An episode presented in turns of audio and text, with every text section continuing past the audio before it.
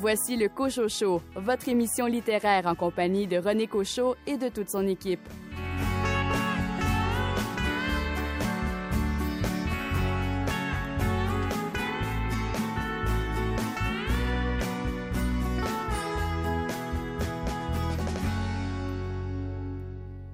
Quels sont les trois meilleurs romans québécois de l'histoire?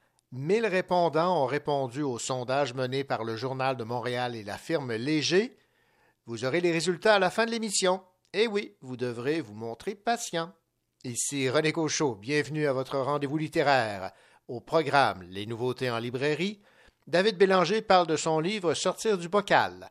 Une entrevue avec Alice Michaud-Lapointe, dont le roman Néon et Sakura vient de remporter le prix littéraire Canada-Japon. Sarah Bertrand Savard présente son recueil Les forces vitales. Et pour m'accompagner, Louis Gosselin, vous nous présentez quel livre? Mon livre porte sur le hockey, c'est Comment Sidney Crosby a changé le hockey par Garrett Joyce. Jason Roy, c'est un recueil de nouvelles auquel vous vous êtes intéressé. Alors aujourd'hui, je vous parle d'un collectif de nouvelles qui a un titre intrigant. Le titre, c'est Stalkeuse. Alors, en sous-titre, on parle de 16 nouvelles indiscrètes et c'est sous la direction de Fanny Demeul et Joyce Baker. Rachel Graveline, vous nous parlez du premier tome d'une série de romans d'une auteure de la région de l'Estrie. Le roman Lily la Lune, le tome 1, Papillon de nuit, écrit par Amélie Bibeau. Et Richard Mignot, quel roman vous a captivé cette semaine? Dans les pas d'une poupée suspendue, un roman du Québécois Frédéric Durand. Bienvenue au Cochocho.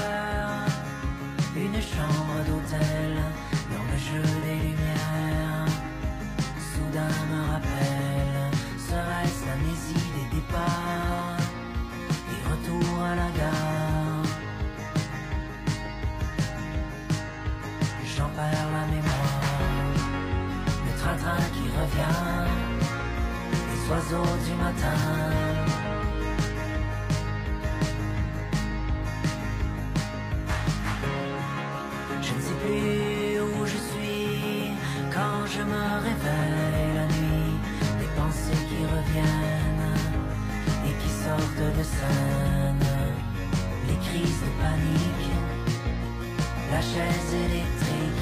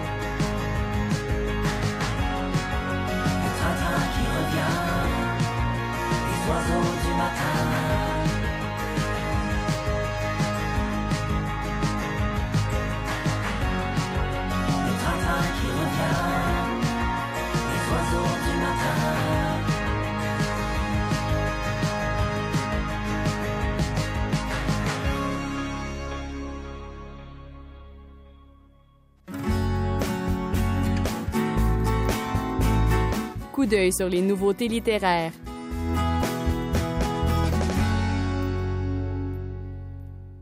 L'auteur Renaud Jean nous arrive avec une nouveauté aux éditions du Boréal, le roman Grande Forme. Écoutons le directeur littéraire des éditions du Boréal, Jean Bernier, nous en dire plus. Oui, c'est euh, Renaud Jean a déjà publié deux euh, un recueil de nouvelles, Retraite chez nous, et un roman Rénovation. Renaud Jean, c'est un peu cette espèce de, cauchemar qui, qui, nous raconte dans ses, romans. Cauchemar grinçant, drôle, euh, terrible, très dystopique. C'est l'histoire d'un jeune homme qui, tout d'un coup, euh, qui a beaucoup de difficultés à se sentir partie de la vie, sent toujours un peu en retrait, euh, aussi bien dans sa relation avec euh, sa, sa, copine avec qui il vit. Un beau matin, ses beaux-parents emménagent chez lui et puis il doit quitter sa chambre et ensuite il finit par quitter l'appartement. Mais pendant tout ce temps-là, il voit euh, une, personne qui s'appelle Anne, Anne Frédéric qui, qui travaille pour une espèce d'agence gouvernementale qui s'appelle le numériseur, où chacun doit apporter tous ses souvenirs d'enfance, tous ses documents, tout ce qu'il y a de privé, et c'est numérisé et c'est projeté, ça va dans le nuage et c'est projeté sur d'immenses écrans qui sont euh, à l'extérieur de l'édifice. Donc c'est vraiment une, moi, j'y vois une, une, une satire de, de, la façon dont le monde contemporain nous oblige, bien sûr, à, à tout le monde à, à exposer nos, nos tripes, ce qu'on a le plus intime, cette obsession de l'introspection dans le monde d'aujourd'hui, où il faut tout dire et dire la vérité et tout dévoiler. Donc, c'est à la fois euh, amusant, mais très dérangeant de voir comment euh, Renaud Jean euh, décrit cette, cette cette manière que le monde d'aujourd'hui a toujours d'aller nous chercher ce qu'on aimerait mieux garder pour nous et, ce que ça crée aussi également dans nos relations, aussi bien avec le monde qu'avec les, gens que nous entourent. Donc, une fable euh, grinçante, drôle, très bien ciselée. C'est quelqu'un qui, a un style très concis, très frappant euh, sur euh, cette réalité d'aujourd'hui où euh, tout, tout, tout l'aspect privé est proché dans le public désormais. Hum, avec évidemment en toile de fond peut-être un peu ces médias sociaux là, qui, qui, nous Bien sûr, bien choses, sûr. Hein. Absolument. À la fois, la, la, psychologie et les médias sociaux mettaient tout ça ensemble. Et donc, vous avez cette situation où on a beaucoup de difficultés à se retrouver euh, soi-même dans, dans, le monde d'aujourd'hui. C'était Jean Bernier, directeur littéraire des éditions du Boréal, qui nous parlait de cette nouveauté en librairie, le roman de Renaud Jean, Grande Forme. Ici Jason Roy. Euh, plus tard à l'émission, je euh, m'entretiens avec euh, M. Cochot d'un recueil de nouvelles d'un collectif d'auteurs euh, au titre euh, intrigant, Stalkers. et au sous-titre, donc, il nous dit que ce sont 16 nouvelles indiscrètes sous la direction de Fanny Demel et Joyce Baker.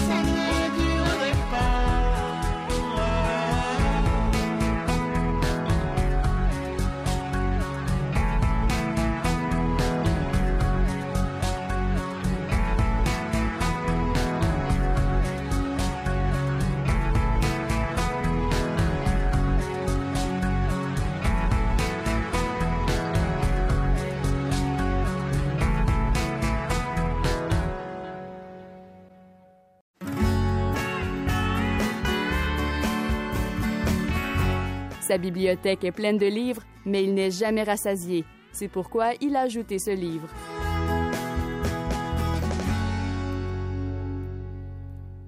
Jason Roy, bien le bonjour.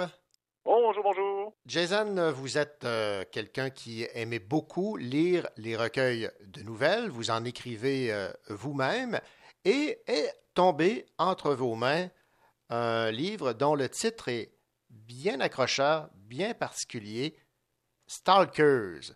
Alors moi, je vais plaider euh, mon ignorance. Je n'ai aucune idée de ce que veut dire ce terme, mais il a pour mérite d'attirer l'attention.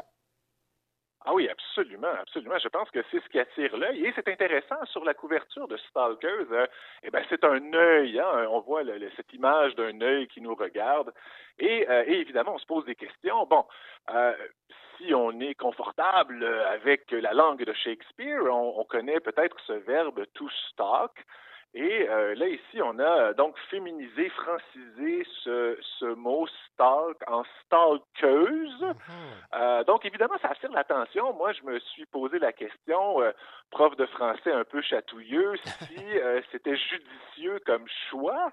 Est-ce qu'il n'y aurait pas eu un mot français qui aurait fait le travail? Hein? Mhm. et, et, après un peu de recherche, René, je me suis rendu compte que, ben, que non, en fait. Hein, ce verbe anglophone, to stalk, euh, est vraiment un mélange, on pourrait dire un savant mélange entre le voyeurisme et le harcèlement. Et ni un ni l'autre de ces mots français, le pris de façon isolée, mhm. ne convient. Donc, ce n'est pas un équivalent. Alors, harceleur, harceleuse, non, ça ne serait pas exactement ça. Voyeuse non plus. Alors, je comprends, je comprends ce titre, donc Stalkers, qui vient euh, fondre un peu ces deux concepts. OK, bon, ben, me voilà euh, bien informé. Je vais mieux dormir cette nuit en sachant exactement la, définition de, ce terme. Bon, évidemment, c'est un recueil de nouvelles, donc différents, styles euh, d'écriture. Qu'en avez-vous pensé? Ben, effectivement. Donc, euh, ce collectif donc réunit plusieurs autrices. J'ai envie de dire plusieurs autrices parce que je pense que sur les 16 nouvelles, elles sont à peu près toutes, là, je pense qu'il y a une exception, et donc, donc elles sont à peu près toutes euh, écrites par des euh, par des femmes. Évidemment, comme, comme tout collectif, là, bon, il y, a des surprises et il y a peut-être certaines inégalités, j'ai envie de dire ça, de style ou d'écriture, hein, si vous mhm. voulez. Je pense que les, les, collectifs, tout comme les recueils de nouvelles, sont un peu comme comme des buffets chinois. Hein. Donc, euh, si moi je le prends, ça se peut que je préfère les spare ribs et vous, René, vous préfériez peut-être les egg rolls. Hein.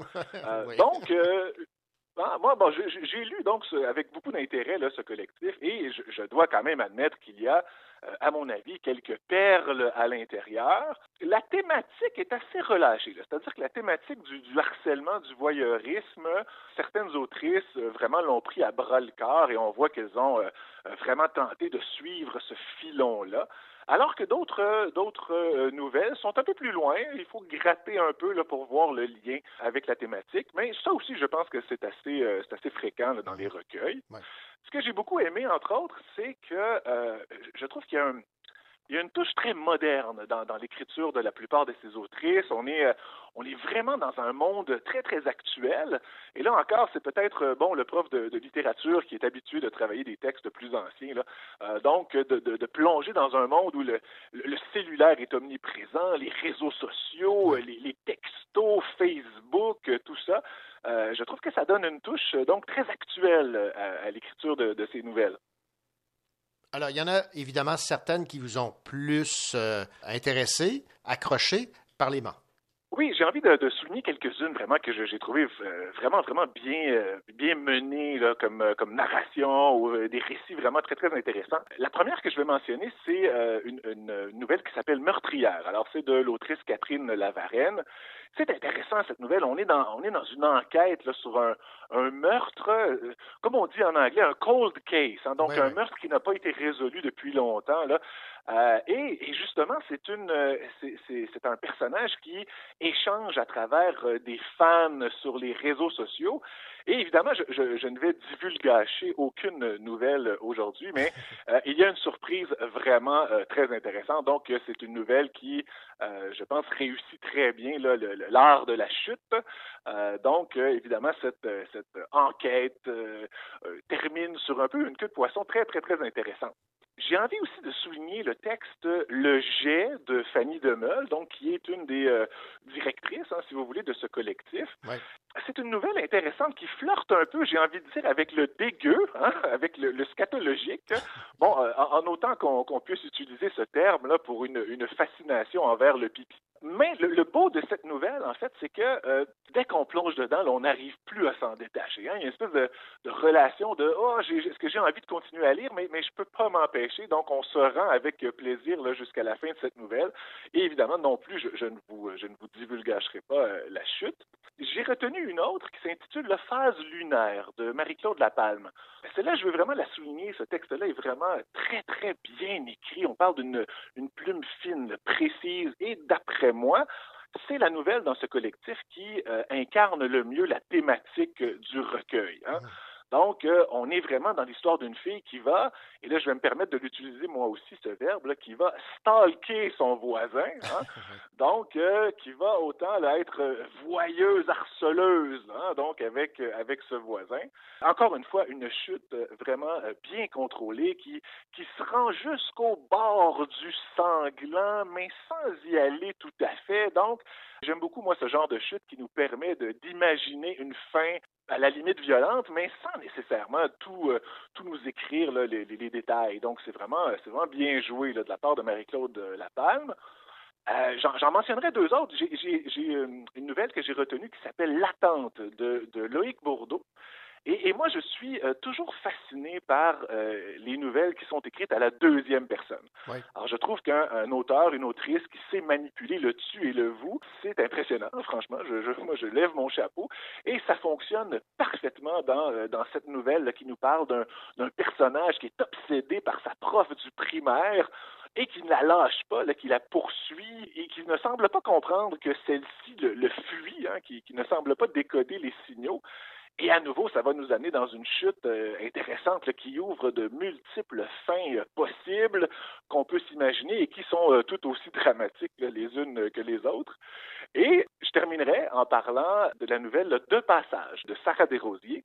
Ça aussi, ça m'a beaucoup intéressé, cette nouvelle. Donc, on a un personnage qui n'a pas connu son père. Là, je ne veux pas encore une fois trop vendre la mèche, mais qui sait, donc, ce personnage-là s'est monté tout un scénario sur qui pourrait être ce personnage de ce père qu'elle n'a pas connu et qui va aller à la recherche donc du vrai hein, donc qui va aller euh, qui va tenter justement d'a- d'aller voir qui est ce- ce- cette vraie personne et, et en fait qui ne s'attendait pas à être confronté au euh, j'ai envie de dire au clash entre euh, le père fantasmé et le père réel et qui va donc être euh, confronté à hein, ce- ce- cet écart entre les deux personnages et encore là on s'en va vers euh, une chute que je ne gâcherai pas. Donc, euh, grosso modo, le, le collectif euh, Stalkers est à lire vraiment si vous avez, bon, premièrement, un intérêt pour cette thématique là, du, voyeurisme qui frise le harcèlement, et bien entendu, bien entendu, si vous voulez découvrir quelques-unes des plumes féminines les plus acérées là, de la littérature actuelle. Stalkers, donc euh, publié chez Québec Amérique. Et rappelez-nous qui a, a dirigé ce, ce collectif, ce recueil de nouvelles? Sous la direction de Fanny Demeul et Joyce Baker. Alors, Jason, vous m'avez donné le goût de plonger dans l'univers de Stalkers. Mission accomplie. Merci. Merci beaucoup. Bonne journée.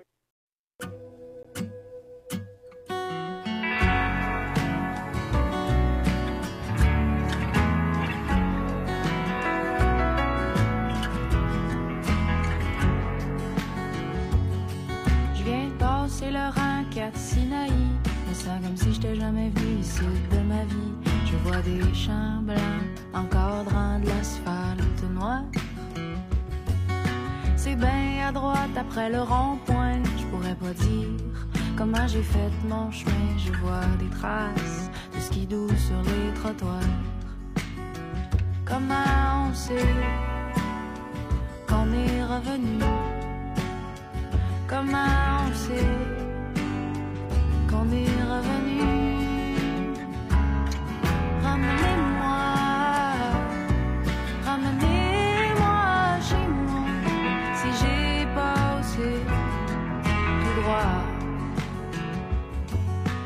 Vraiment déjà la rue de Quin? Me sens téléporté de tellement loin. Je vois des chiens lousses courir sans pénitence. Où se posent mes yeux, où me mènent mes pas? Ça fait des centaines, sûrement des milliers de fois que je passe la traque. Puis là, la belle maison blanche. Comment on sait qu'on est revenu? Comment on sait qu'on est revenu?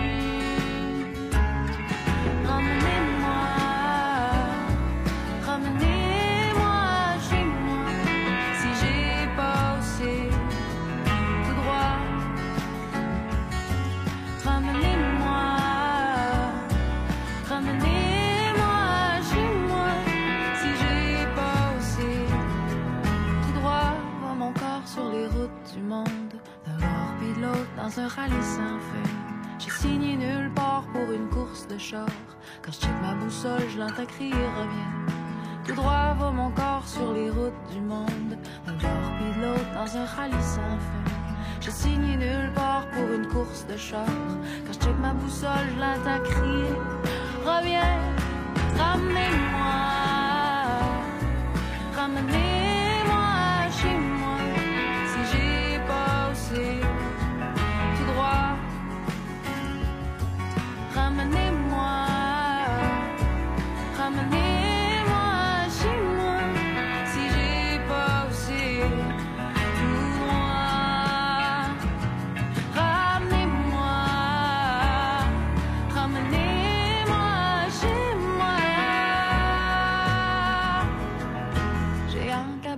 mon petit cœur d'hiver entre les murs d'une baraque centenaire. Je suis une renarde rentrant à sa tanière. Le roman à succès Un lien familial écrit par la Québécoise Nadine Bismuth sera adapté pour la télévision. L'écrivaine signe le scénario de cette série réalisée par Sophie Laurent. La diffusion sur Ici Tout TV Extra est prévue pour la saison 2021-2022. Le tournage de cette adaptation prendra la forme de six épisodes de 60 minutes. Cette adaptation se veut complémentaire au livre.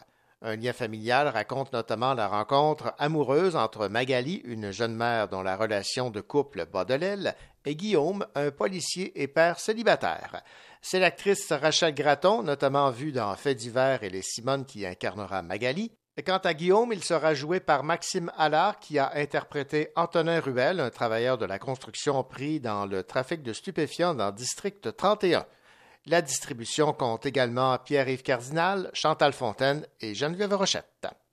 Ici Rachel Graveline. Dans un instant, à l'émission, on aborde un sujet délicat et malheureusement toujours d'actualité avec le roman Lily la Lune, le tome 1, Papillon de nuit, écrit par Amélie Thibault.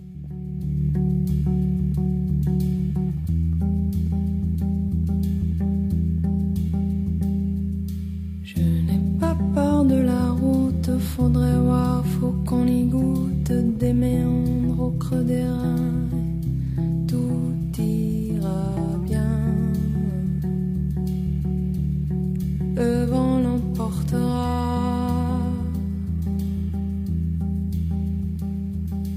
Ton message à la grande ours, la trajectoire de la course, l'instantané de velours même s'il sert Le vent l'emportera, tout disparaîtra.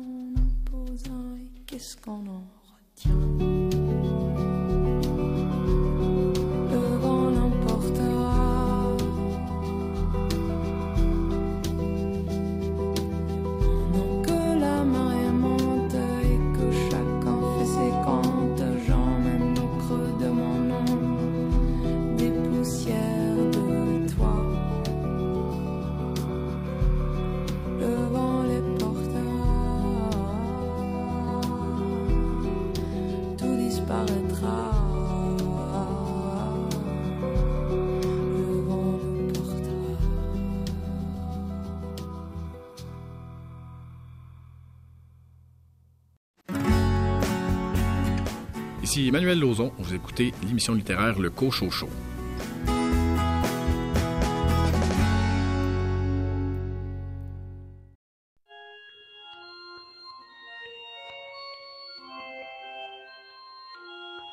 Comme on respire, mamie parle du temps.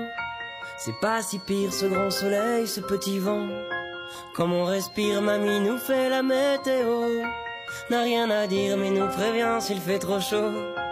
Quand on se fâche, mamie surveille et surtout guette. Le cours des nuages, elle aurait pu être thermomètre. Quand ça s'engueule, mamie évite et fuit l'outrage. Débarrasse seule et s'en va plus loin de l'orage. Elle prend pas part, mamie, elle dit qu'elle comprend pas. Toutes ces histoires, même si ça anime les repas. Tu partiras, mamie, c'est de ton âge. Et tu seras parmi les tiens au sein des nuages. Tu partiras, mamie, t'as bien raison. Loin de l'ennui, loin de la pluie, loin des saisons.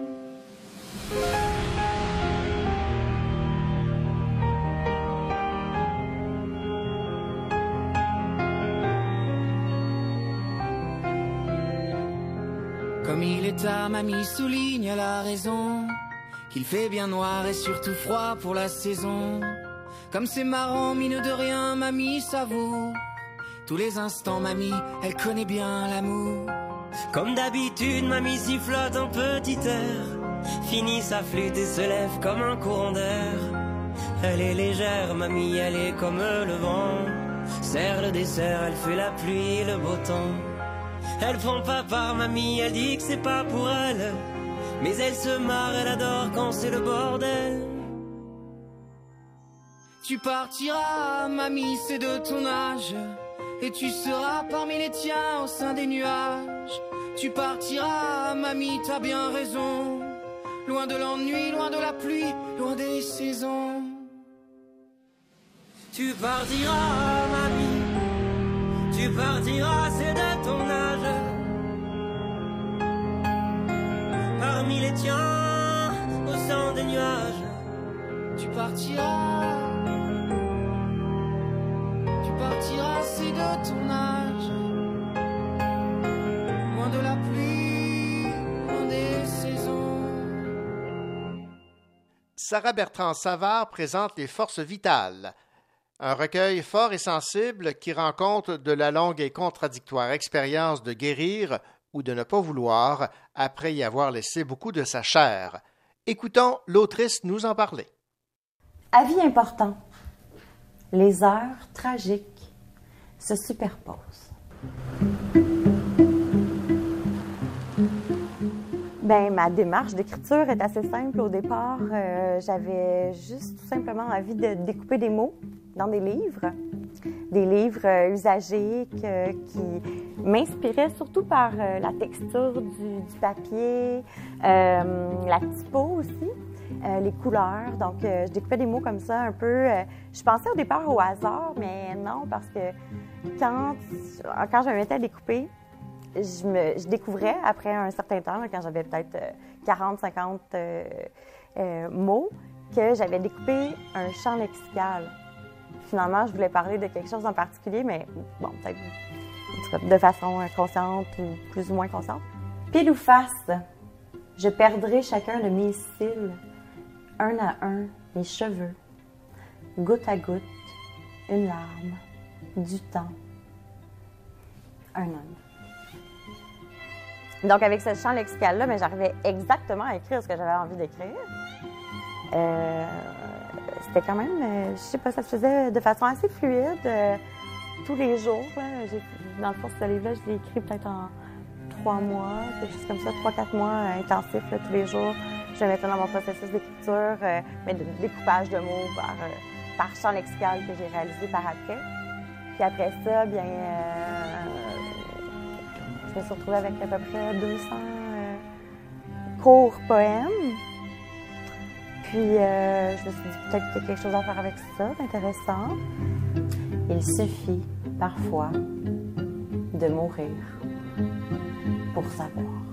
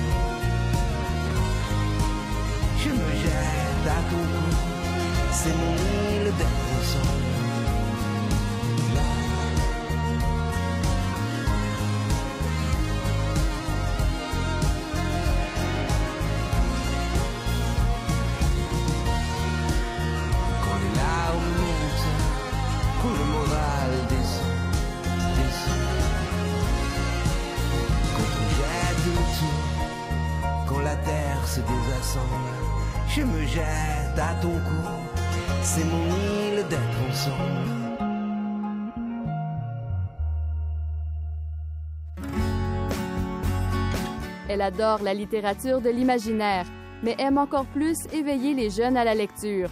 Normal, puisque Rachel Graveline est auteure et animatrice. Rachel Graveline, bien le bonjour. Bonjour. Rachel, euh, cette semaine, vous allez nous parler euh, d'un premier tome d'une série de livres qui euh, aborde un thème délicat, les agressions sexuelles. Et euh, le roman en question est écrit par Amélie Bibot. Je vais vous parler du premier tome de sa série Lily la Lune, qui a pour titre Papillon de nuit. Il est publié aux éditions Victor et Anaïs. Dans cette histoire, on entre dans le monde de Coralie, une adolescente surnommée Lily la Lune à cause du fait qu'elle a souvent la tête ailleurs. C'est plutôt une intellectuelle et la jeune fille va, sous l'influence de ses deux amis, revoir un peu ses priorités. Après avoir été relookée d'une manière un peu plus sexy par son amie Evelyne, Coralie sera entraînée à sortir davantage avec les gars de l'équipe de hockey. Parmi eux, il y a le beau Marc Rioux, celui devant qui toutes les filles de l'école semblent se pâmer. Sauf que le regard du jeune hockeyeur se porte sur la belle Lily Lalune, dont la cote de popularité monte en flèche depuis qu'elle a changé de style. Les choses déboulent vite pour la jeune fille qui, au départ, euh, apprécie cette soudaine attention. Mais tranquillement, elle va être envahie d'un sentiment désagréable, celui d'avoir l'impression de jouer un rôle qui ne lui ressemble pas. Et le malaise va grandir parce que même dans les bras de son nouveau chum, Lily se sent inconfortable. Est-ce que c'est l'amour en général qui la rebute? Elle l'ignore et elle se remet en question elle-même plutôt que de considérer que cette relation-là est peut-être pas son idéal à elle. Mais quand, lors d'un soir de partie, Marc va dépasser les limites de la jeune fille, les bouleversements qui se sont produits vont vite prendre des proportions inattendues. Pour Lily, l'univers tombe en morceaux, mais autour d'elle, son cercle d'amis sera présent pour tenter de tout recoller. Alors, j'aimerais d'abord féliciter l'auteur parce qu'elle aborde avec habileté le sujet délicat de l'agression sexuelle. C'est pas facile euh, de parler nécessairement de ça euh, aux adolescents aussi dans le ton de l'aborder euh, d'une manière aussi précise, sans nécessairement donner tous les détails, mais suffisamment pour que l'on comprenne tout ce qui s'est passé et, les retombées. Je considère que c'est vraiment un sujet important à aborder auprès des adolescents. Et quand on parle d'expérience métaphorique, ben c'est clair que ce livre-là se retrouve pour moi au rang des essentiels. Chaque bibliothèque scolaire, euh, professeur devrait avoir ce livre-là pas loin et aborder le tabou d'une manière efficace avec euh, une belle fiction euh, qui va savoir aussi plonger les, adolescents dans un univers qui leur ressemble. Et parlant d'univers qui leur ressemble, dans le livre, on a vraiment droit à des personnages très attachants euh, le langage qui est propre aux adolescents est palpable. On les entend parler à travers les répliques des personnages. La dynamique du groupe est très réaliste et l'essence de leur relation demeure toujours bien évoquée. On sent la complicité entre certains, le malaise entre d'autres, le questionnement intérieur du personnage. C'est vraiment bien décrit et on imagine aisément l'ambiance des différents lieux où se retrouvent les jeunes grâce à des descriptions qui sont toujours simples et efficaces. Et même si euh, on pourrait parler de clichés au niveau du sportif, mmh. contrôle mal ses pulsions ou, de, certaines autres dynamiques jeunesse qu'on va retrouver euh, régulièrement, je pense qu'ici, ce n'est pas nécessaire de s'accrocher aux stéréotypes parce que le lecteur doit vraiment se retrouver, dans le fond, au cœur du questionnement et du comportement typique de la victime, mais aussi va avoir la contrepartie grâce à l'environnement sain de la jeune fille. Et en second, euh, en second plan, l'auteur parle aussi des préjugés qui surgissent quand la machine à rumeurs s'enclenche. Alors bref, euh, je pense vraiment que c'est une belle histoire à aborder et je vais évidemment vous lire un petit extrait qui va vous mettre dans l'esprit du livre en dehors de cette scène-là et de sa poursuite, on a quand même euh, une très belle énergie autour de l'amitié. Alors, dans l'extrait que je vais vous lire, Coralie constate avec son amie Evelyne à quel point elle est devenue populaire. Wow! Marc Rioux et toi, vous êtes tellement le plus beau couple de l'école, s'exclame Evelyne en s'assoyant à côté de moi à la cafétéria. Je soupire et prends une bouchée de sandwich. Evelyne n'a pas arrêté de me répéter cette rengaine depuis notre arrivée à l'école. Nous ne sommes encore que lundi midi et ça fait au moins 100 fois que je l'entends s'extasier sur le fait que j'ai maintenant un vrai chum. Sandrine Nantel a commencé à me suivre sur Instagram, mais elle a déchanté quand elle a vu la photo où Marc m'embrasse. Elle m'a envoyé un mot mesquin. Attention avec lui, tu vas te faire avoir. Evelyne m'a dit de l'ignorer. Elle est juste jalouse, a-t-elle renchéri. J'ai ri. Sandrine ne peut pas être jalouse de moi. C'est la fille la plus convoitée de toute l'école. Elle est belle à se jeter par terre. Marc, quant à lui, m'a dit que Sandrine avait déjà essayé de l'accrocher dans un party et qu'il n'avait pas répondu à ses avances. C'est une salope. Il y a juste le train qui est jamais passé dessus. Evelyne peine à avaler ses croquettes de poulet tellement elle est excitée. Elle a embrassé le beau Jérémy et il lui a envoyé un message ce matin. J'ai eu droit à tous les détails de ces deux événements capitaux pour l'histoire mondiale. Tu as vu le nombre de personnes qui te suivent maintenant sur Insta? Presque 400 en moins de quatre jours. C'est phénoménal, ma cocotte. Mon selfie du vendredi a eu un effet monstre. Alors, on voit vraiment bien que euh, c'est d'actualité. On, on, est vraiment dans une dynamique jeunesse Mhm. avec toute leur réalité. Et c'est constant. Il y a une belle cohérence dans l'histoire. Ben voilà, Rachel, merci beaucoup donc euh, de nous euh, souligner la, la qualité de l'œuvre de Amélie Bibot, parce que évidemment c'est un sujet tabou euh, qui est délicat, celui de l'agression euh, sexuelle. C'est abordé dans Lily la Lune, tome 1, Papillon de nuit, et dans les autres tomes qui ont également été euh, publiés. C'est chez Victor et euh, Anaïs, et on rappelle que Amélie Bibot est une auteure estrienne. Merci beaucoup, euh, Rachel Graveline. Merci beaucoup.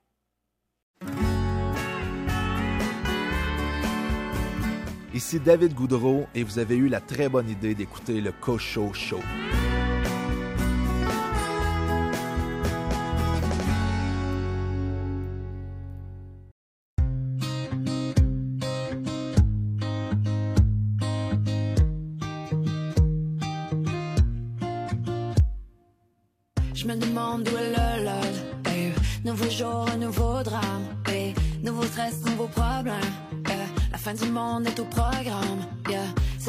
J'ai pris 100 ans. eh.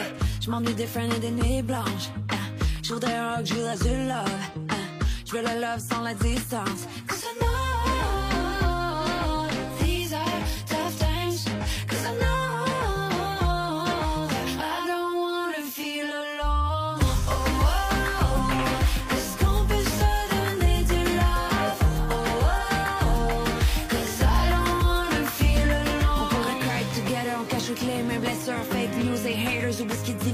Mieux, fais pas juste parler, fais-le. You know it's now or never. Pense à ceux qui se lèvent tôt, comme on garde la tête haute.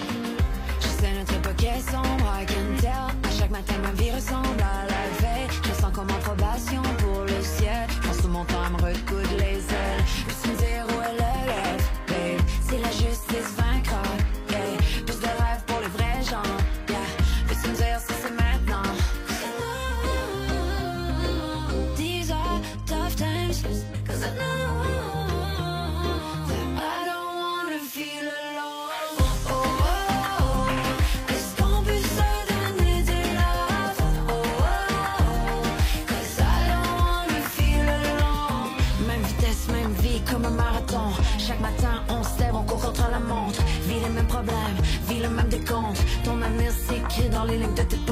De ta chambre, de ta ville jusqu'au bout du monde. De l'arrière de la salle jusqu'aux premières loges. Tout ça dans l'équipe, tout ce qui veut joindre. Comment spread le love, c'est la solution. Oh, oh, oh.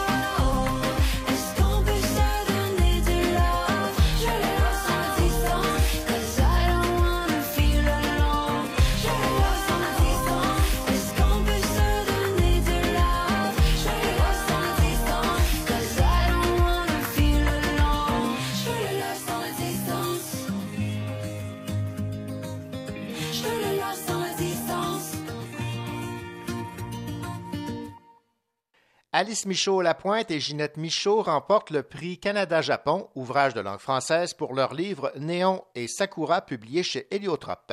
Les prix littéraires Canada-Japon reconnaissent l'excellence littéraire d'écrivains et de traducteurs canadiens qui rédigent ou traduisent du japonais vers le français ou vers l'anglais, un ouvrage sur le Japon, sur des thèmes japonais ou des thèmes favorisant la compréhension mutuelle entre le Japon et le Canada.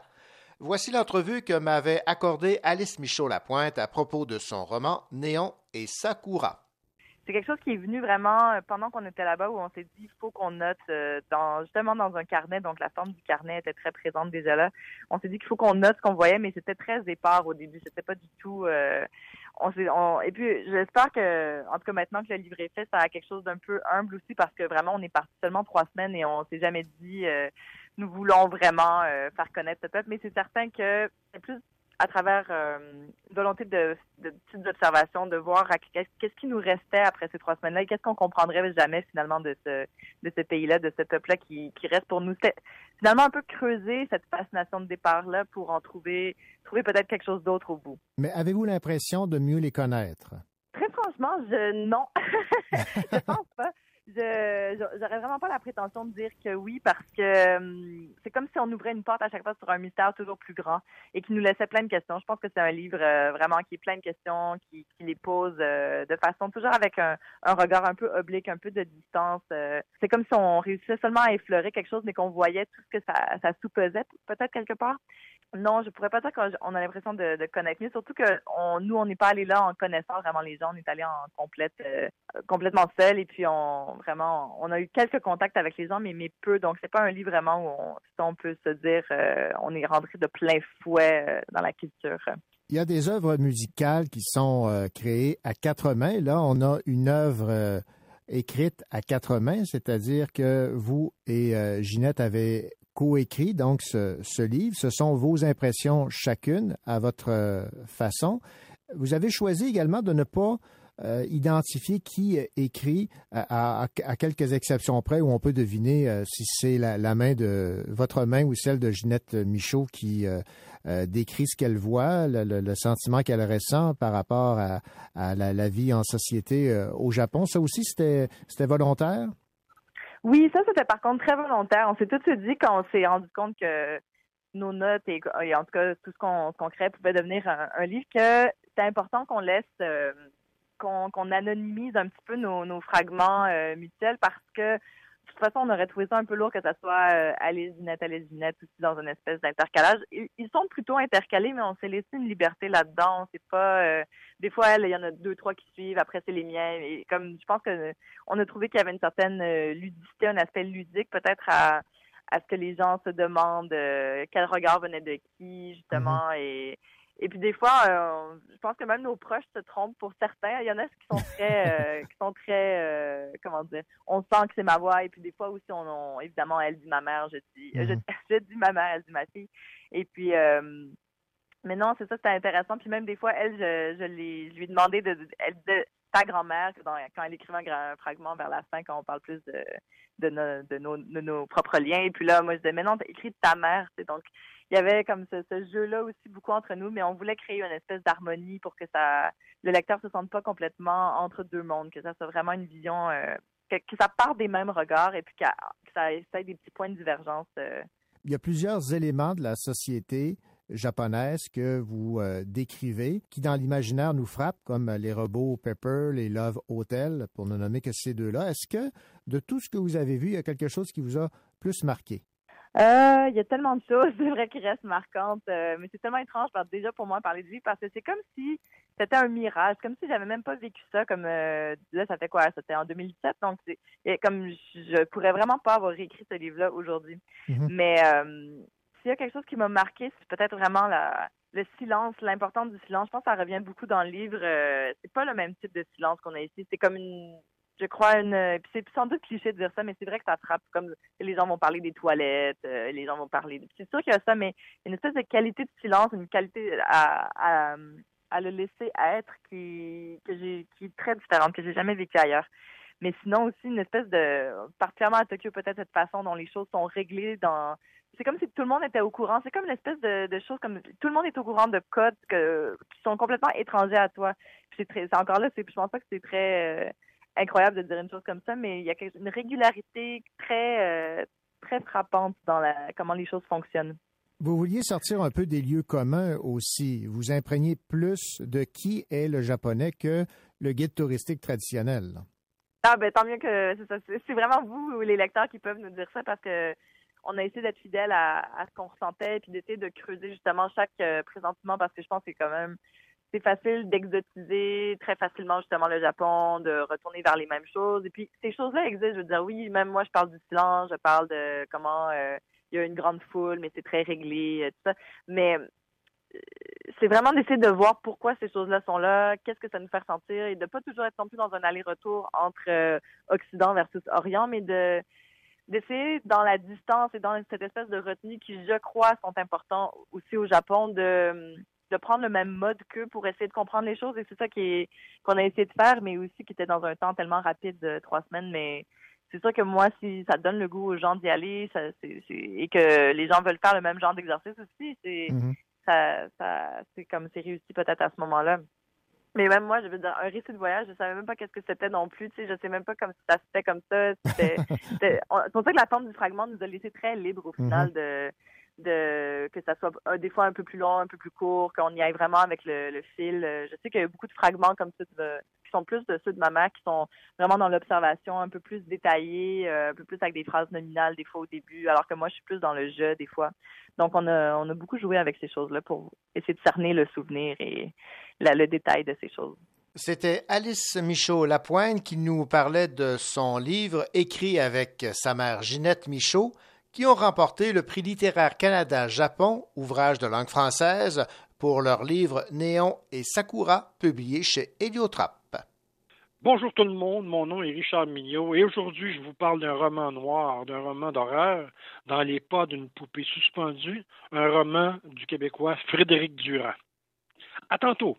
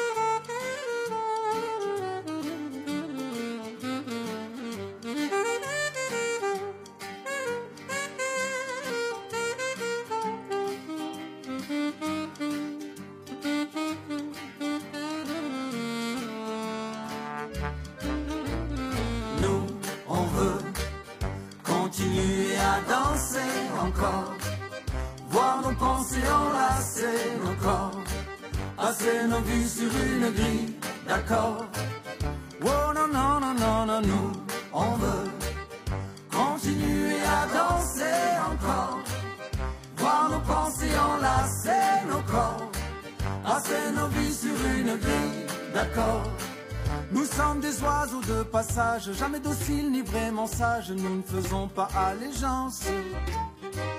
À l'aube en toutes circonstances, nous venons briser le silence.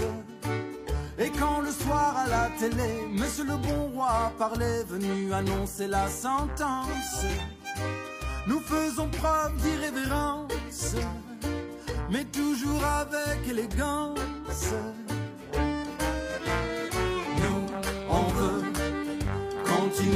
À danser encore, voir nos pensées enlacer nos corps, passer nos vies sur une grille d'accord.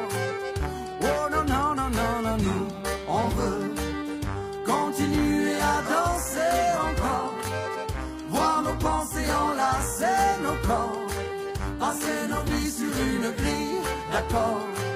Auto, métro, boulot, conso, auto-attestation, consigne, absurdité sur ordonnance. Et malheur à celui qui pense, et malheur à celui qui danse. Chaque mesure autoritaire, chaque relance sécuritaire voit s'envoler notre confiance.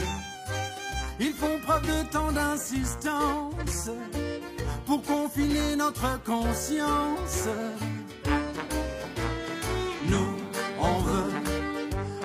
Continuer à danser encore, voir nos pensées enlacer nos corps, passer nos vies sur une grille d'accord. Oh non, non, non, non, non, nous, on veut continuer à danser encore. Voici la deuxième heure du Cochocho, votre rendez-vous littéraire en compagnie de René Cochot et de toute son équipe. Au sommaire de cette deuxième partie d'émission, quels sont les trois meilleurs romans québécois de l'histoire? Mille répondants ont répondu au sondage mené par le Journal de Montréal et la firme Léger. David Bélanger parle du livre qu'il a coécrit avec Michel Biron, Sortir du bocal. Christiane Lahaye présente l'essai de Jacques Cardinal, Un pays réconcilié. Et pour m'accompagner dans cette deuxième heure d'émission, Richard Mignot, vous euh, sortez cette semaine de votre zone de confort. Je vous parle d'un roman noir, d'un roman d'horreur, dans les pas d'une poupée suspendue, un roman du Québécois Frédéric Durand.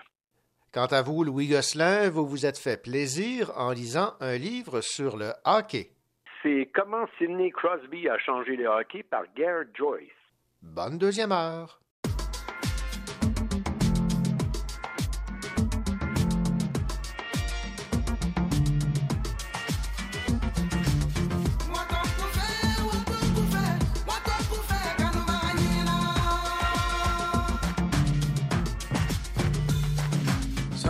Revenir cette envie folle, celle de désobéir? Ça fait longtemps que j'ai lâché l'école et que tu n'as plus rien à rire. J'ai retrouvé mon chapeau à plumes, ma cravate en piano. Est-ce que tu m'aimes jusqu'à perte de vue? Est-ce que tu m'aimes jusqu'à perte de vue? Vas-y, lâche tout. Et Héloïse, ça fait mille ans que tu n'as pas joué dehors. Vas-y, lâche tout. Ça fait mille ans que tu n'as pas joué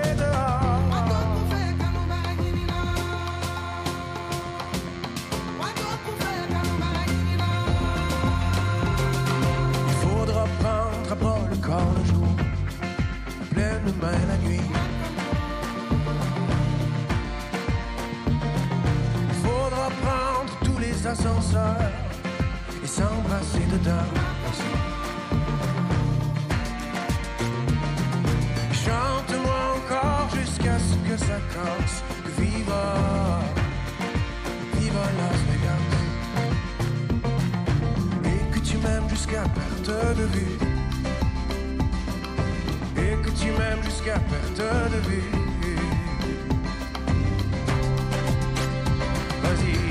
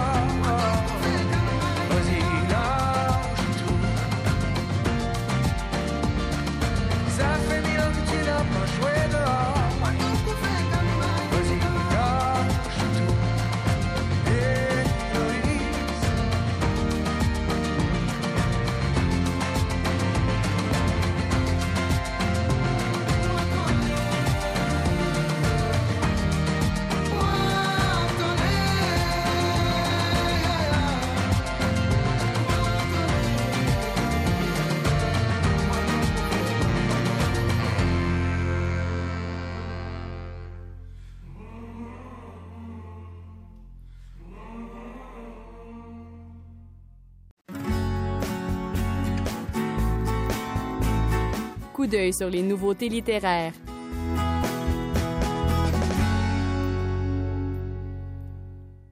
Sortir du bocal, dialogue sur le roman québécois, est un essai co-signé par David Bélanger et Michel Biron aux éditions du Boréal. Il s'agit d'une correspondance entre deux enseignants, critiques et penseurs québécois, issus de générations distinctes, sur l'évolution du roman québécois. Écoutons David Bélanger nous parler de cet exercice de style littéraire.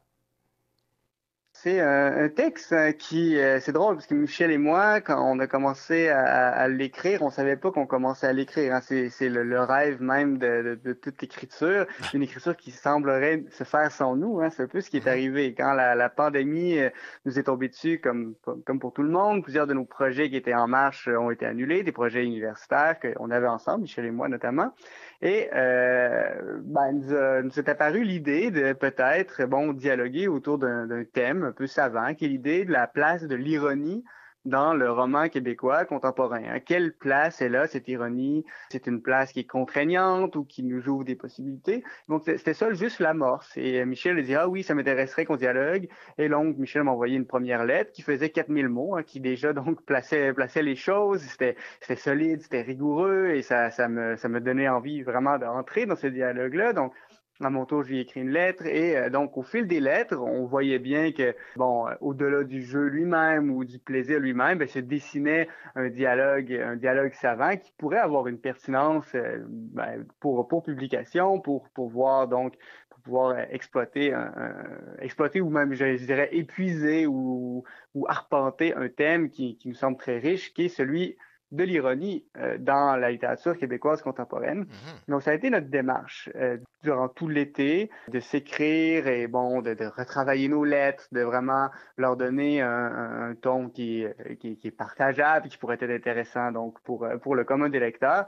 Et euh, donc, no- notre ambition à, à la fin de l'expérience, ça a été de transformer cet échange, un échange amical et intellectuel, en quelque chose qui, pourrait pas, nécessairement euh, remplacer, mais, euh, compléter euh, tout le, discours savant avec on, est, avec lequel on peut, on peut entrer en dialogue quand on est un intellectuel, quand on est des universitaires. Donc, on voulait sortir du, registre très savant, mais apporter à ce registre savant aussi des, formes de nuances, d'où le titre aussi, sortir du bocal, hein, manière de de sortir de ce bocal universitaire, du monde des colloques, du monde des grands euh, ouvrages savants, pour entrer dans un dialogue amical sur un thème et montrer que ce thème-là, au fond, euh, pas, tout le monde peut l'aborder comme ça. On parle pas euh, devant un café, devant la machine à café pendant une pause de, de, thèmes comme la littérature québécoise contemporaine et l'ironie, mais quand même, comment est-ce que ce thème-là peut être abordé sans les outils, euh,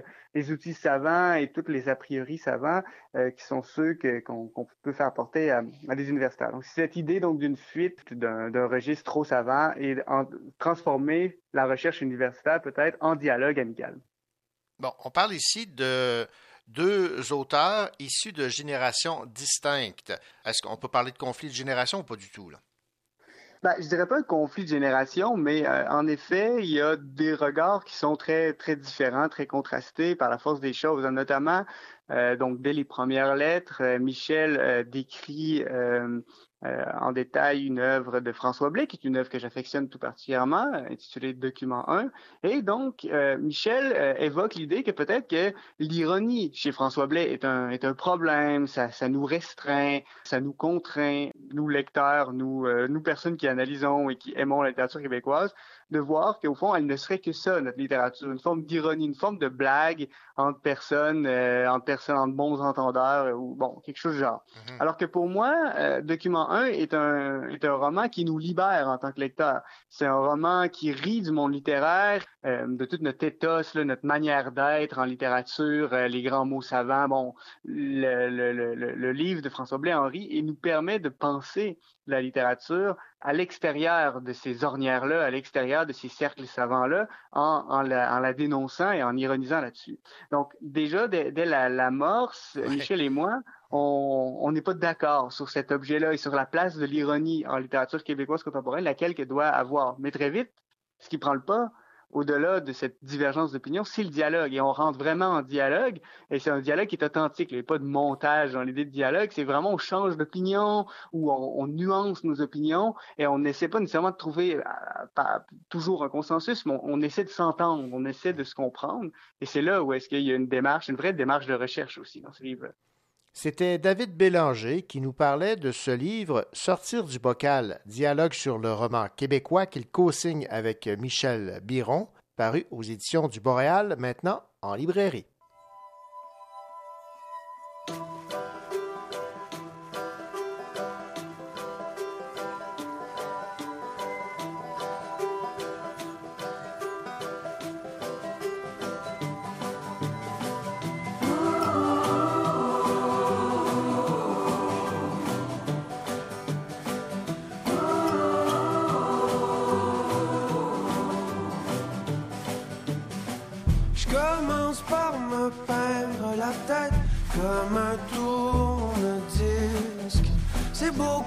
Mieux que mon air bête et tellement moins triste.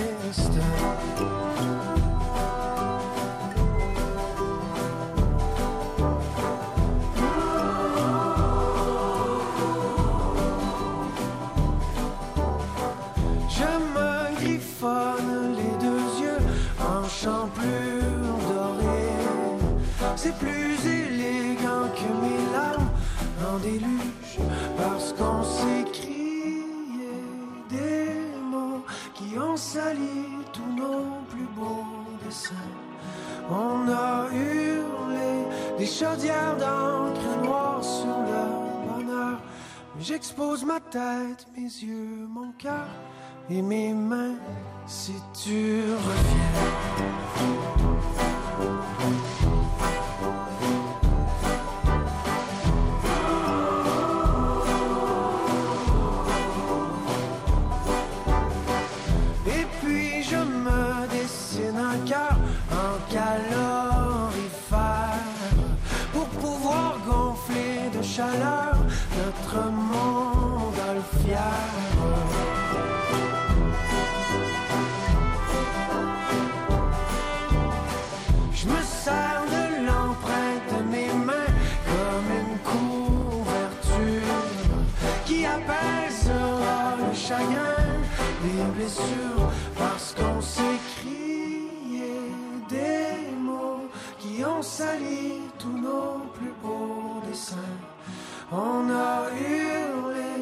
Chaudières d'encre noire sur le bonheur.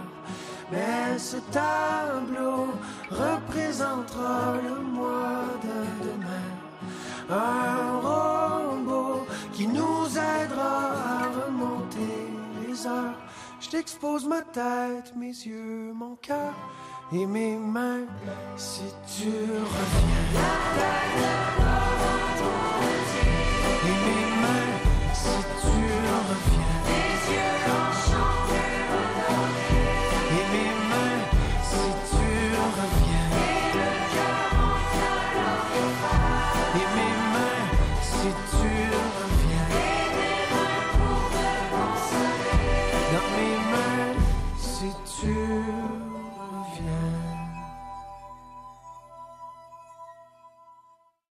Le Salon international du livre de Québec annonce être le premier salon du livre à présenter un volet en présentiel au Québec depuis les 12 derniers mois. Du 7 au 11 avril, le public pourra assister à une vingtaine de rencontres avec des auteurs et autrices.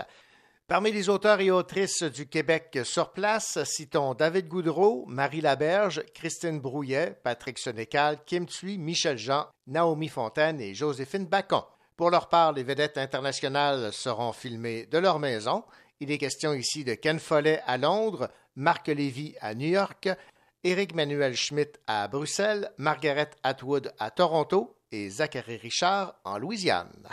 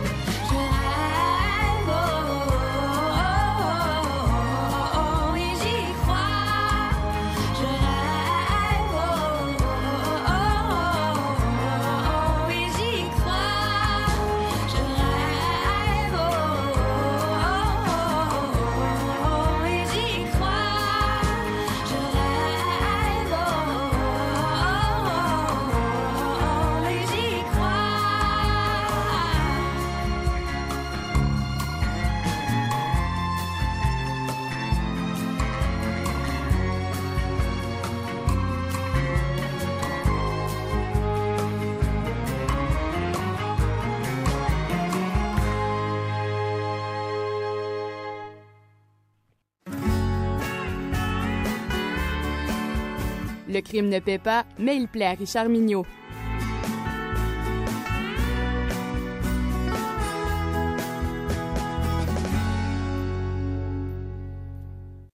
Richard Mignot, je vous salue. Bonjour, René Cochot. Richard, vous êtes sorti un peu de votre zone de confort parce que là, vous vous aventurez dans l'horreur et le fantastique avec un livre écrit par Frédéric Durand. Oui, j'avoue, j'avoue que euh, dans, ma, dans ma tendre jeunesse, il y a quelques années, j'étais un amateur de Stephen King. J'aime- J'aimais beaucoup. Et j'avais délaissé un petit peu cette- ce monde un peu euh, particulier. Et là, euh, à la sortie du nouveau roman de Frédéric Durand, je me suis laissé tenter et je ne le regrette pas. Je commence ma chronique avec ces mots un peu beaucoup euh, clichés, mais parfois fort utiles. Cœur sensible, s'abstenir. Et j'ajoute, mais ce serait vraiment dommage, par exemple, si j'en ajoutais encore un peu, sur la quatrième de couverture de ce tout récent roman de Frédéric Durand, il y a juste une phrase écrite, c'est la suivante. Chaque pas dans les ténèbres révèle qu'on peut s'y enfoncer encore plus. Donc, vous avez un peu l'atmosphère du roman, évidemment. Ces deux éléments, on sait à quoi s'en tenir. On parle ici d'un roman noir avec une dose d'horreur pour pimenter le tout. Frédéric Durand euh, est un professeur. Il enseigne la littérature au cégep de Trois-Rivières. C'est un romancier, c'est un poète, c'est un essayiste. Il touche à plusieurs domaines de la littérature et de l'imaginaire, avec une préférence bien marquée pour le fantastique. Si je compte bien, dans les pas d'une poupée suspendue est son 17e roman. Donc, euh, puis ce roman-là, c'en est tout un. Alors, sans plus attendre, entrons dans le vif du sujet. Robert Vallet est un jeune adolescent qui possède tous les éléments pour devenir un rejet de la société. Renfermé, ostracisé, aucun charme, pas de succès auprès des filles, il se cantonne dans sa solitude et dans les intérêts bien particuliers. Ses passions, la bande dessinée d'époque et les forums de discussion. Ce sont ces deux oasis où il peut s'y complaire sans attirer le regard négatif des autres, caché derrière son ordinateur, évidemment. Même dans l'épicerie à grande surface où il travaille, les jeunes caissières rient de lui et ses collègues masculins ne se pressent pas pour développer des liens d'amitié avec le jeune homme.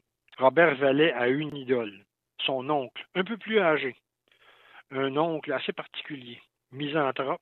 Hervé Vallet s'entoure de lectures macabres, d'objets bizarres avec une dimension érotique très présente. Il possède une influence sur le jeune Robert, même s'il le regarde de haut avec un peu de mépris. Et ça, ça ne l'empêche pas d'alimenter son neveu en bizarreries de toutes sortes.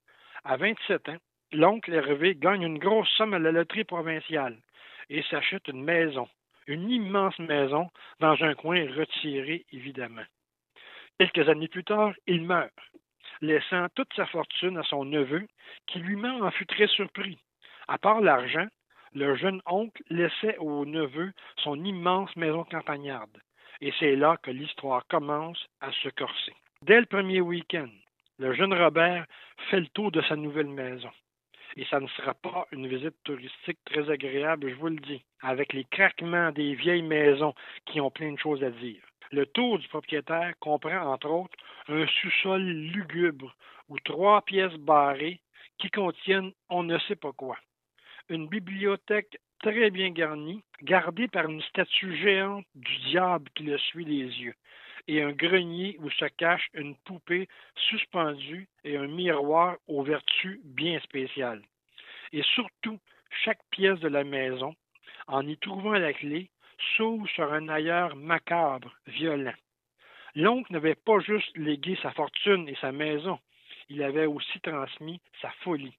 Le jeune homme prend graduellement conscience des pouvoirs que lui donne cette maison et de la fuite de sa réalité vers cet univers parallèle, qui fait en sorte que l'on assiste à la transformation d'un être rejeté, sans charisme et sans charme, en un être ayant des pouvoirs psychologiques qui l'amèneront à poser des actes violents. Dans la réalité ou dans la fiction, ça c'est à nous de le trouver. Vous comprendrez qu'ici, l'atmosphère créée par l'auteur est assez oppressante, cauchemardesque même. Et voilà la force de Frédéric Durand, qui par ses phrases tournées avec une habileté littéraire extraordinaire, nous plonge dans un climat troublant où le pouvoir de la suggestion est plus grand que celui de la description. Le lecteur devient alors son propre écrivain en se représentant ce qui se passe dans sa propre imagination.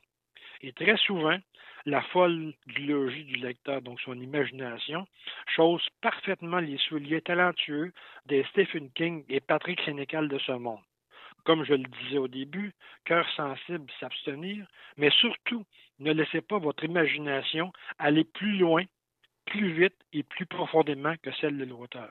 Oui, ce roman laisse une grande porte ouverte à l'horreur, mais la qualité d'écriture et son pouvoir de suggestion et la maîtrise de l'acte narratif de Frédéric Durand valent le détour et les quelques frissons que votre imagination aura laissé passer entre les phrases de ce récit. À lire pour les amateurs de romans d'horreur, une plume québécoise qui vaut bien les amateurs, les acteurs, les auteurs de romans d'horreur américains. Donc, je vous souhaite une excellente lecture, de bons frissons et laissez toujours les lumières ouvertes. Je- nous allons suivre ce conseil, Richard Mignot. Je rappelle le titre donc de ce, de ce tour de force euh, de ce roman de Frédéric Durand aux éditions Tête Première, dans les euh, pas d'une poupée suspendue. Merci beaucoup pour cette recommandation de lecture. Euh, Ça fait plaisir. À la prochaine.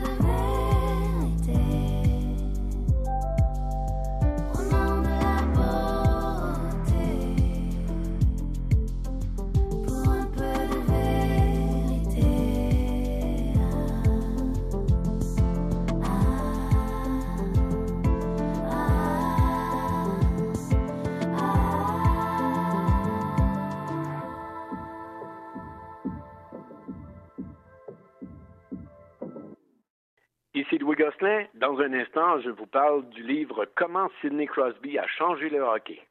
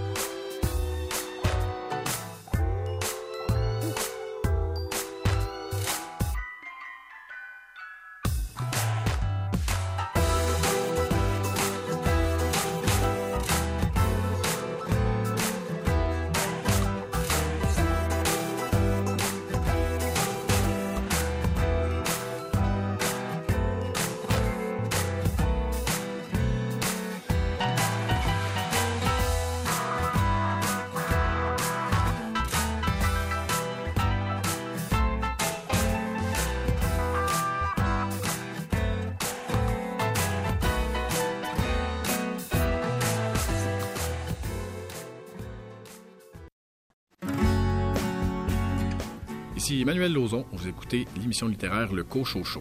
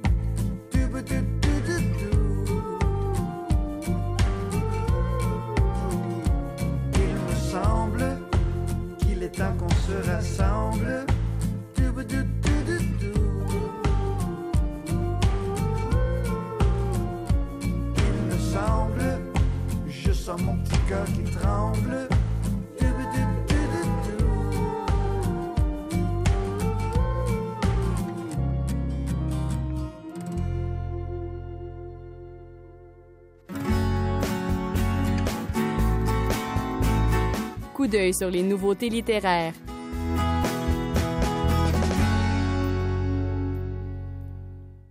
Jacques Cardinal signe chez l'évêque éditeur un essai qui remet en question le principe des deux solitudes. Christiane Lahaye, la directrice littéraire, Antiplus. Ça s'appelle Le pays réconcilié, amitié, harmonie et politique dans Two Solitudes de Hugh McLennan, qui est en fait un best-seller canadien-anglais des, des, années 60, qui en fait qui met en scène un Canadien-français, on dirait aujourd'hui un Québécois, et une Canadienne-anglaise, et c'est une relation amoureuse entre les deux. Et pour beaucoup, pour la critique canadienne-anglaise, en fait, c'est un roman qui mettait en scène la la possible et harmonieuse cohabitation. Euh, C'était comme la métaphorisation, si on veut, du Canada français et du Canada anglais à travers deux personnages. Ce que Cardinal fait, et c'est ça qui est très puissant dans son essai, c'est qu'il déconstruit toute cette critique pour montrer que c'est faux, pour montrer qu'en réalité, le roman met en scène un personnage canadien-français qui ne peut être heureux que dans la mesure où il est assujetti à la, si on veut, aux valeurs dominantes du Canada anglais. Et c'est une démonstration vraiment implacable qui dit en gros, ben, on a tenu longtemps un discours à l'effet que euh, Two Solitudes parle d'une possibilité de cohabitation, alors que Jacques Cardinal, lui, non, non, si on le lit comme il faut, on voit au contraire que oui, il y a cohabitation possible à la condition qu'un des deux personnages, c'est-à-dire le Canadien français, renie ni plus ni moins sa culture pour épouser la culture de, de l'autre. C'est sûr que c'est un, c'est un essai très érudit, très savant, mais euh, pour le milieu de la critique littéraire, oui, ça, ça risque d'être un brûlot. En tout cas, je le souhaite. C'était Christiane Lahaye qui parlait du nouvel essai de Jacques Cardinal chez l'évêque éditeur, maintenant arrivé en librairie. Ici Louis Gosselin. Dans un instant, je vous parle du livre Comment Sidney Crosby a changé le hockey.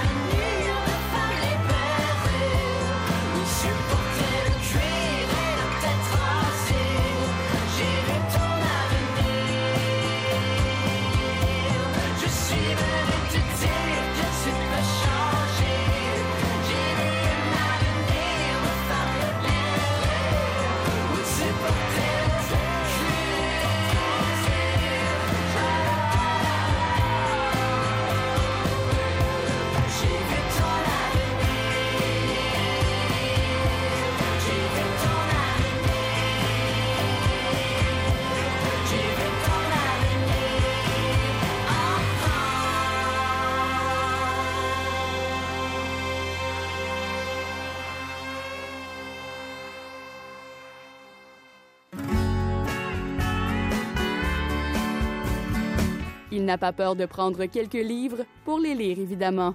Louis Gosselin.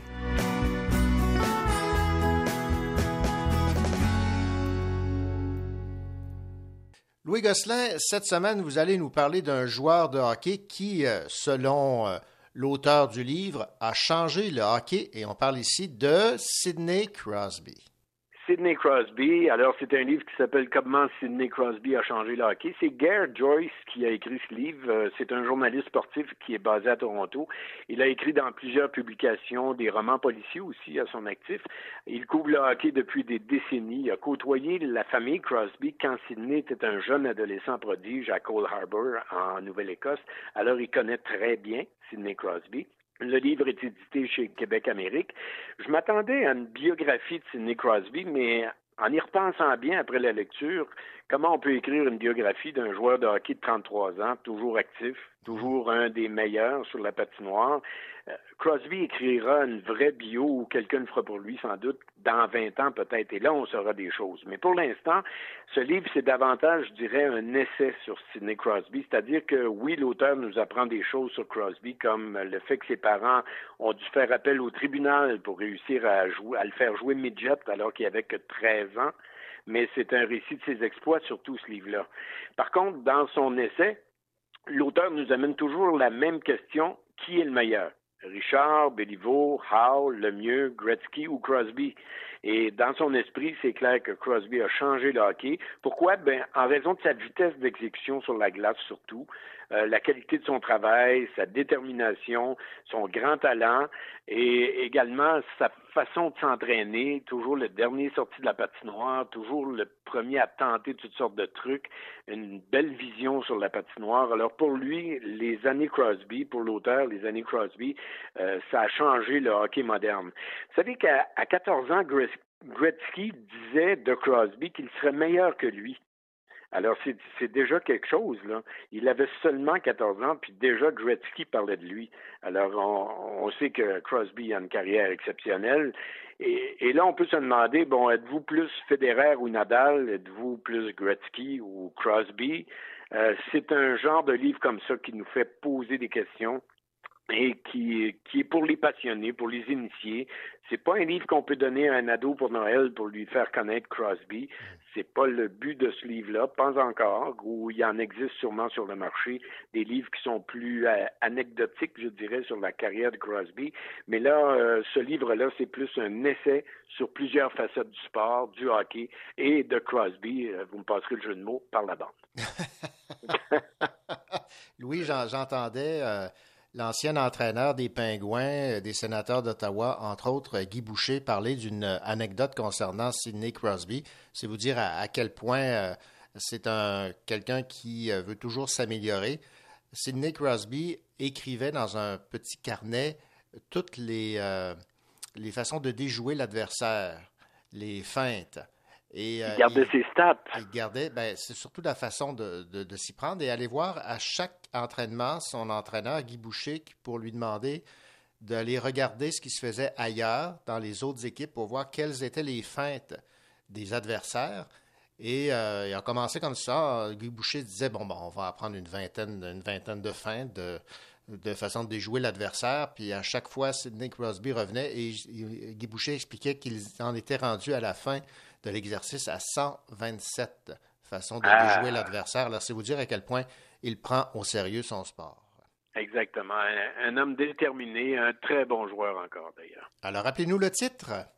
Le titre est Comment Sidney Crosby a changé le hockey. C'est par Gare Joyce. C'est chez Québec Amérique.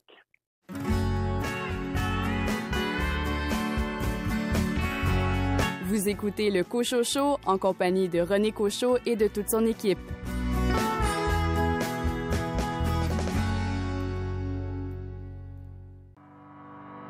Souviens de ce temps où la vie te semblait plus sweet?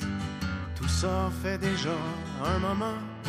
Des fois on perd le beat.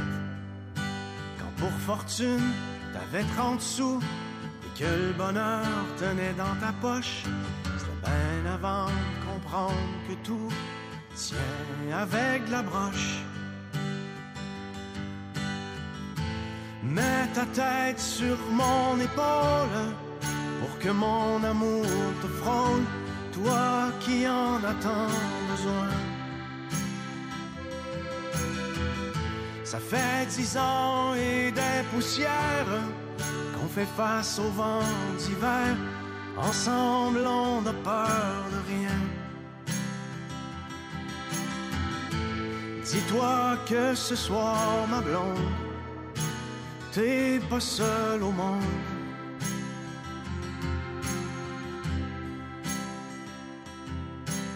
Ici-bas, quand on écope, ça a l'air qu'on apprend la souffrance. C'est sûrement rien que la psychopop. Au fond, rien n'a de sens. Mais ce soir, je l'ai vu, le mouchoir de larmes dans ta poche. J'aime pas ça, savoir que tu tiens avec la broche. Mets ta tête sur mon épaule pour que mon amour te frôle, toi qui en as tant besoin. Ça fait dix ans et des poussières qu'on fait face au vent d'hiver. Ensemble, on n'a peur de rien. Dis-toi que ce soir, ma blonde, t'es pas seul au monde.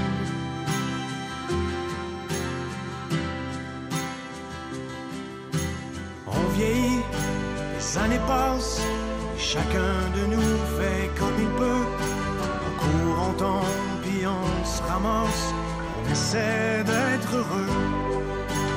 Toute une vie à patcher les trous, du temps qui s'enfuit de nos poches, dans un monde qui partout tient avec la broche.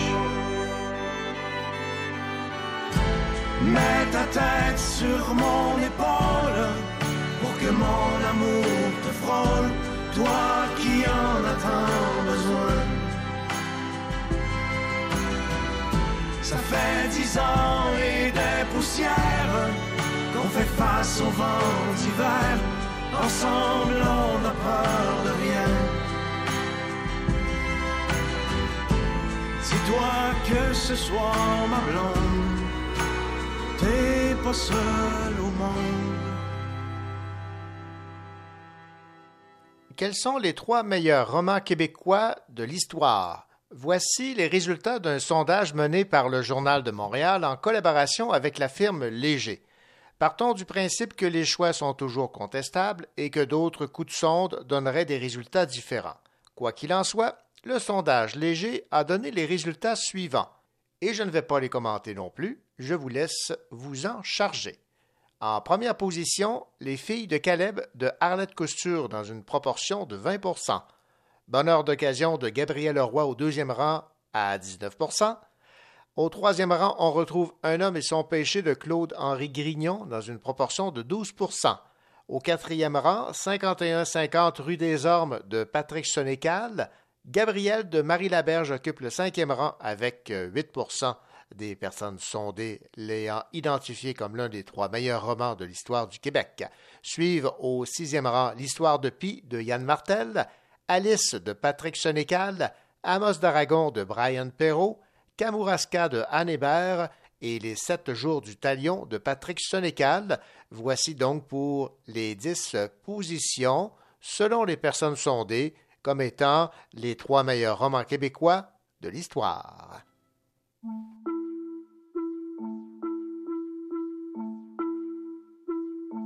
C'est bien connu, on dit pour leur plaire, faut être joli.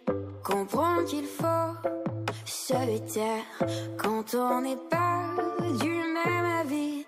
Et j'ai porté quelques jugements sur des bribes, quelques moments pour finalement en comprendre que je ne peux en faire autant. Un qu'on a toujours dit, mais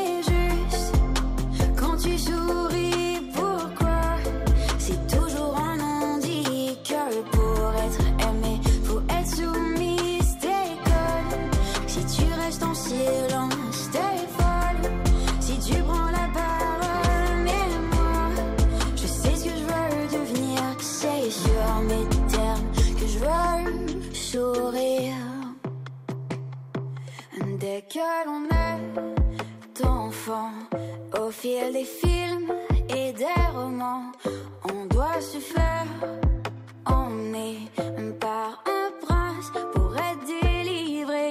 Et j'ai porté quelques jugements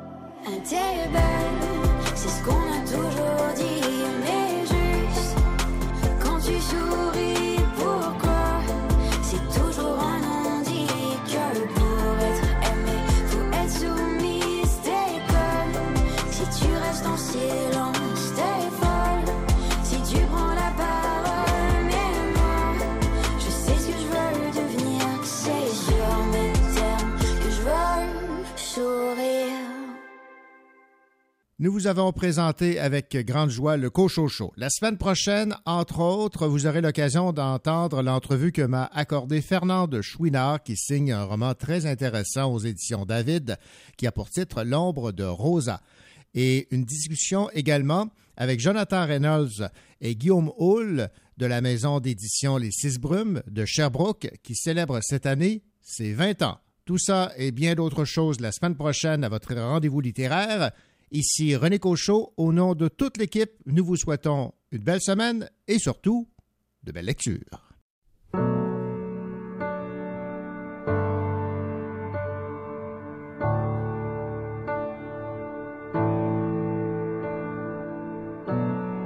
Say something, I'm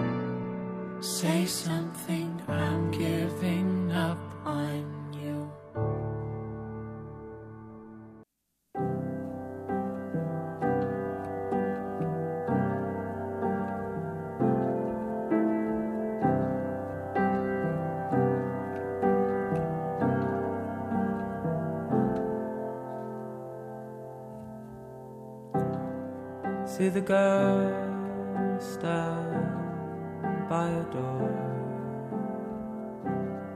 See the old friend.